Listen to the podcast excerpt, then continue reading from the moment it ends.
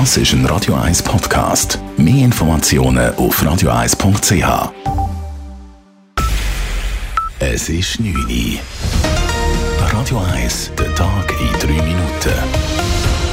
Mit der Elena Wagen. Im Fall der Kryptoaffäre kommt es zu einem Strafverfahren gegen den Sonderermittler, der den Fall vor einem Jahr hätte untersuchen sollen. Das Justizdepartement hat heute die Klagegenehmigung erteilt. Einzelheiten dazu von Lara Pecorino. Anfang letztes Jahr, also rund ein Jahr nach dem Bekanntwerden vom Kryptoskandal, ist der Peter Marti zum Sonderermittler ernannt worden, um eine mögliche Amtsgeheimnisverletzung im Zusammenhang mit der Kryptoaffäre untersuchen. Im September aber ist dann gegen ihn selber eine Strafanzeige eingereicht worden. Und zwar, weil er Alain Berset, sein damaliger Medienchef, anscheinend ungerechtfertigt wegen Amtsgeheimnisverletzung verhaften lassen hat und sich dabei könnte wegen Freiheitsberaubung strafbar gemacht haben. Das Justizdepartement hat darum jetzt einen außerordentlichen Staatsanwalt ernannt, um genauer herzuschauen, was damals passiert ist. Jetzt ermittelt also ein Sondermittler gegen den Sonderermittler. Lara Pecorino, Radio 1. In Winterthur ist heute ein Kindergarten in einem jahrhundertealten Gebäude völlig zerstört worden. Das Feuer ist laut der Kantonspolizei Zürich um 5 Uhr morgens ausgebrochen. Bereits wenig später hätten sich die großen Flammen auf das gesamte Gebäude ausgebreitet, wie Kapo-Sprecher Alexander Renner erklärt. Wegen Einsturzgefahr seien die Löscharbeiten sehr kompliziert gewesen.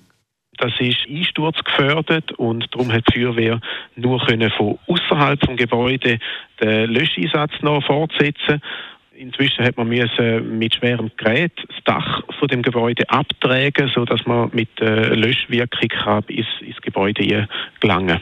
Außerdem mussten die Rettungskräfte eine Gasleitung ans Haus unterbrechen. Über Stunden standen rund 100 Feuerwehrleute im Einsatz. Verletzt wurde niemand, jedoch dürfte der Sachschaden über eine Million Franken betragen. Corona-Zahlen in der Schweiz sind weiter rückläufig. Gemäß dem aktuellen BAG-Bulletin, das immer dienstags veröffentlicht wird, wurden in der letzten Woche gut 13.000 Corona-Fälle registriert. Das sind fast 20 Prozent weniger als in der Vorwoche. Das BAG meldet außerdem derzeit im Schnitt 44 Spitaleinweisungen mit Covid-19 pro Tag. Aktuell befinden sich schweizweit 41 Patienten mit oder wegen Corona in Intensivbehandlung. Das ist ein Drittel weniger im Vergleich zur Vorwoche. Im Zuge des Korruptionsskandals hat die abgesetzte Vizepräsidentin des EU-Parlaments, Eva Kaili, ein Teilgeständnis abgelegt. Sie habe über die Koffer voller Geld in ihrem Haus Bescheid gewusst, soll Kaili gemäß Medienberichten gegenüber dem Ermittlungsrichter gesagt haben. Weiter habe sie gesagt, dass sie von den Aktivitäten von Pier Antonio Bazzeri gewusst hätte. Der ehemalige Europaabgeordnete Bazzeri soll der Kopf der Organisation gewesen sein, die sich mutmaßlich von Katar bestechen ließ. Bislang wurden im Zusammenhang mit dem Korruptionsverdacht 1,5 Millionen Euro in Bar sichergestellt.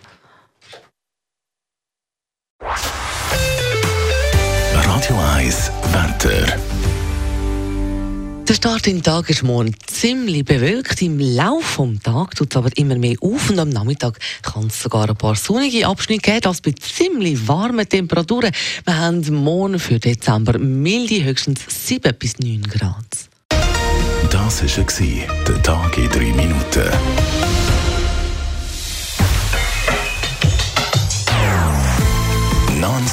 Non-Stop-Musik auf Radio 1. Bei uns klingt Musik einfach besser. Non-Stop. Radio 1.